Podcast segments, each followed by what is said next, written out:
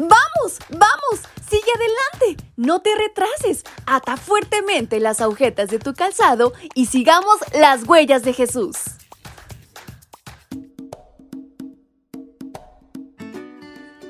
Hola, hola chicos y chicas, ¿cómo están en esta mañana? Espero se encuentren muy bien, pero sobre todo contentísimos y gozosos de haber llegado, gracias a Dios, a un sábado más en esta tierra. Gracias a Dios por esta gran oportunidad. ¿Y qué les parece si esta mañana aprendemos más de su palabra y conocemos más de Él?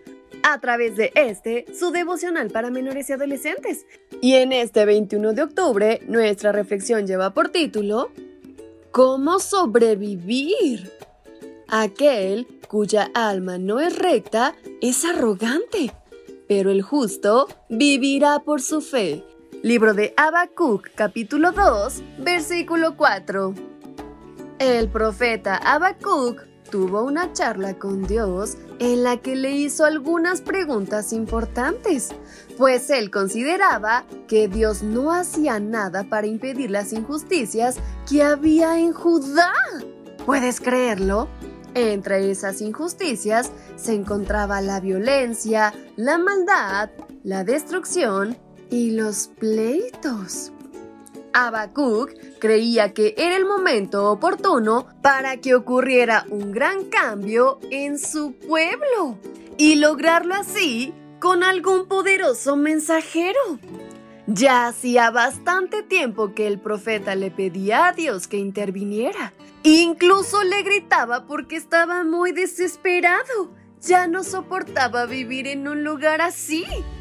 Cuando Dios le respondió cómo iba a actuar, el profeta se sintió confundido. El Señor le dijo que a causa de la maldad de Judá, iba a enviar a Babilonia para derribar a Jerusalén y llevarse a muchas personas cautivas. Pero ¿por qué Dios haría eso? El profeta se preguntaba. Aún sin comprender el plan de Dios, el profeta debía escribir lo que iba a suceder. Ante ese futuro devastador, la gente se iba a dividir en dos grupos, orgullosos y justos.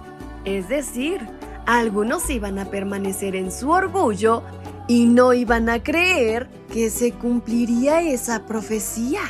Y al ver su cumplimiento, iban a defender la ciudad. Dios se refirió a los orgullosos como personas malvadas por otra parte, los justos sobrevivirían mediante su fe en Dios. A pesar del desastre que iba a ocurrir, estas personas tendrían confianza plena en Dios. Solo así iban a salvar sus vidas. Como vemos, nuestra fe no depende de cómo nos sintamos ni de lo que ocurra a nuestro alrededor. Si hoy o en un futuro pasas por una situación difícil como la que iba a enfrentar Judá, puedes demostrar tu fe recordando que Dios está al control.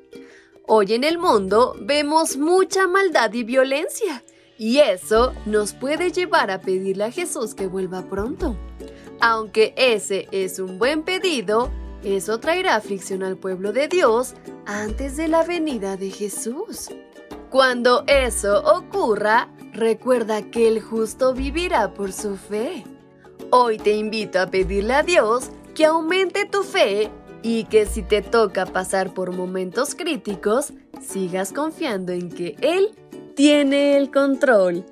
Y con estas palabras en mente es como nos despedimos de nuestra reflexión. Su amiga Fabi les envió un fuerte y muy cariñoso abrazo hasta donde quiera que se encuentren. ¡Hasta pronto!